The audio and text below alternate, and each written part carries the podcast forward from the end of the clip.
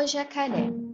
Hoje estava andando pela cidade, até que vi uma árvore que tinha o tronco caído. Lembrei-me de um susto que levei aos meus oito anos e vou contar agora.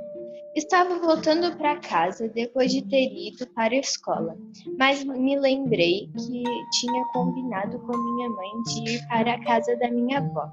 Então mudei meu trajeto para lá e já estava pensando na comida dela. Certeza que a comida já estava me esperando. Fui correndo porque estava morrendo de fome e de calor. Porém, avistei uma coisa meio estranha. Cheguei mais perto para poder ver o que era, e essa coisa estava em cima de um morro perto de uma esquina. Até que quando cheguei mais perto, percebi que era um jacaré.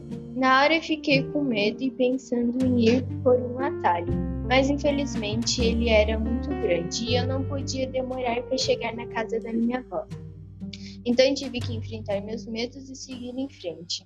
Chegando perto, o jacaré estava ficando muito estranho, mas continuei andando. Até que, quando estava bem pertinho, fechei meus olhos de medo e, quando abri, eu vi que na verdade era apenas um pedaço de tronco de uma árvore. Fiquei muito aliviado depois disso. E mais que sorte de não ter ido pelo atalho, teria perdido tempo.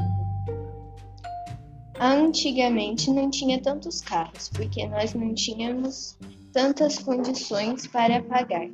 Então, minha mãe pedia para eu voltar de a pé. Mas hoje em dia, geralmente, as pessoas voltam de carro da escola e também até do trabalho. Mas tenho saudade daquela época.